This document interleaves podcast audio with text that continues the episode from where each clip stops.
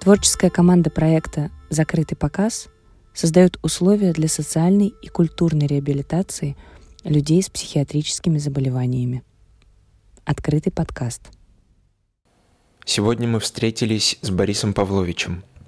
Борис Павлович – известный новатор, режиссер, драматург, педагог, создатель социального театра, а также наставник множества мастерских и лабораторий инклюзивного театра – Помимо работы в художественных театрах России и за рубежом, Борис курирует социальные проекты, которые дают шанс для людей с особенностями развития раскрыть свои творческие способности, найти путь к самовыражению и, конечно же, просто почувствовать себя такими же членами общества, как окружающие.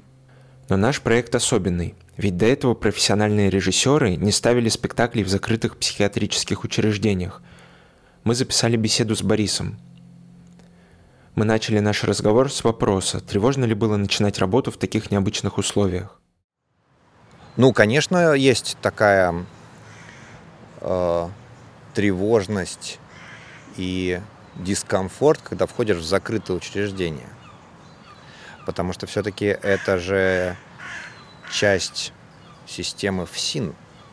То есть мы находимся в закрытом лечебном учреждении, и когда ты пересекаешь вот эту вот границу, где надо сдавать мобильный телефон, где надо оставлять паспорт, и ты пересекаешь, конечно, такую серьезную черту, где люди, ты понимаешь, находятся годами, и им оттуда нельзя выходить. Ну, то есть само вот это вот ощущение ограничения свободы, оно, естественно, передается тебе, что ты входишь в место, где свобода ограничена. То есть тут дело уже не только в каких-то психологических и психиатрических особенностях, а дело вот в этой вот в этой ограниченной свободе.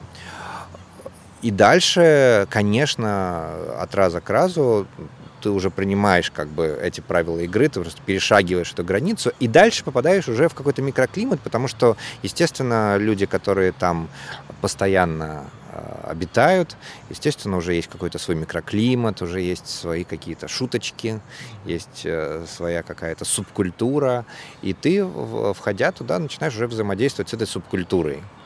И понятно, что уже налаживаются какие-то человеческие связи, и ты уже, ну, как бы от этого первого шока, вот этого вхождения туда, куда ни один нормальный человек не хочет входить, ты уже просто идешь к, к своим друзьям, к, к, э, к людям, вместе с которыми вы что-то сочиняете. Ну, и вот уже другие тогда ощущения. Борис рассказал, в чем его особенный подход к работе. Ну, естественно, подход э, всегда у каждого коллектива, э, он какой-то не такой. И здесь надо вообще говорить о разнице в работе с профессиональным и непрофессиональным коллективом. И, и всегда работать с непрофессиональным коллективом, она требует какого-то такого сочинения, что вы делаете. Потому что если ты ставишь спектакль с профессиональными актерами, понятно, ты ставишь какую-то задачу, и вы все вместе, коллегиально, начинаете эту задачу решать. Потому что это ваша профессия. Вы как бы этому учились, у вас есть определенная технология, вы в рамках этой технологии что-то такое делаете. Понятно, что вы хотите как-то э, выйти куда-то за пределы этой технологии, чтобы получилось какое-то искусство, но база все равно, она, э, как бы у вас есть такой статус-кво. Вы понимаете, чем вы здесь занимаетесь. Это вот что касается профессионалов. Как только ты делаешь театр с непрофессионалами, тебе нужно ответить на вопрос, чем вы занимаетесь почему вообще вот эти люди э, говорят не своим голосом странные вещи? Зачем вы, не знаю, растираете себе группы мышц? Зачем вы встали в круг? Зачем вы ведете себя не как люди, а как артисты? Вот эта вот история, она требует ответа на вопрос, потому что в противном случае мы оказываемся просто в таком вот самодеятельном кружке, э, как бы ну, мы занимаемся каким-то времяпрепровождением, ну, а это какое-то нецелевое расходование ресурса времени и сил. И какое-то длительное время оно разное, где-то раньше, где-то позже это находится. Вы с каждым вот как бы новым, таким вот э, непрофессиональным коллективом, вы пытаетесь найти вот этот э, сюжет. Например, в случае с нашим вот этим стиновским коллективом, этот сюжет неожиданно как-то сложился вокруг поэзии, потому что, когда мы пришли, мы обнаружили, что там уже наша вот, новая коллега Талия Станиславовна, специалист арт-терапевт, которая работает с, вот, с больными там, она там ведет поэтический, поэтическую такую лабораторию, они пишут стихи. И мы как-то оказались э, сразу в таком вот э, поэтическом кружке. Это какие-то особенные правила игры, потому что, э, например, я никогда вот так вот, что как бы мы в поэтическом кружке, я так не работал. Поэтому возникла какая-то идея, что значит, и материал будет искаться какой-то вокруг поэтический, и э, что сразу как-то и тренинг, он как-то связывается с этим, поэтому, например, там вот там мои коллеги много уделяют внимания там э, ритму, ритмической организации. Ну, то есть понятно, что все это какая-то сразу такая вот, вот, можно сказать, такая поэтическая лаборатория. Вот она сейчас как-то органично пришла к Данилу Ивановичу Хармсу, который как раз сидел в этой самой психиатрической лечебнице и умер там в 42 году в блокаду от голода. И ребята очень сильно как-то загорелись Хармсом, потому что кто-то его знал, кто-то его не знал, но что это вот такой их товарищ, пациент этой самой лечебницы, э, такой выдающийся поэт. Э, это, и, в общем, и вот постепенно начинает вырисовываться. То есть, что вот я сейчас описываю? Я как бы сейчас пытаюсь сформулировать какой-то, что ли, сюжет, какую-то драматургию э, коллектива. Здесь, собственно, как бы сказать, имеют значение вот эти вот психиатрические особенности? Конечно, имеют, потому что, конечно, они накладывают отпечаток. Но по большому счету тебе нужно ответить на главный вопрос о, как бы сказать, о, о судьбе, об истории этих людей. То есть, что вас здесь объединяет, почему вы собираетесь вместе два раза в неделю и вот как бы уделяете друг другу время и внимание. Для меня вот это главный вопрос. Как бы собирается там, не знаю, 18 взрослых мужиков зачем-то начинают заниматься театром. Это не свойственно 18 взрослым мужикам. Вот. Стихи писать и как-то э, философствовать о жизни – это вполне такая платоническая традиция, ей много тысяч лет. Было интересно узнать, как известный режиссер оказался в таком проекте. Ну, тут в первую очередь группа людей, э, Ксюша и Ольга, потому что это они вовлекли меня в эту деятельность. И здесь, э, если бы, например, другие какие-то э, специалисты предложили бы мне, может быть, я бы и не стал вписываться, потому что в первую очередь все-таки идет разговор о компании, ну, о, о коллегах, э, и ты с кем-то вписываешься, с кем-то не вписываешься. Здесь в данном случае предложение поступило от людей, которых я давно знаю, с которыми мне интересно. И поэтому э, заняться тем, чем я никогда не занимался в компании людей, ну, скажем так, знакомых э, и близких по духу, э, это э, как бы вот эту вот самую тревожность на входе снимает.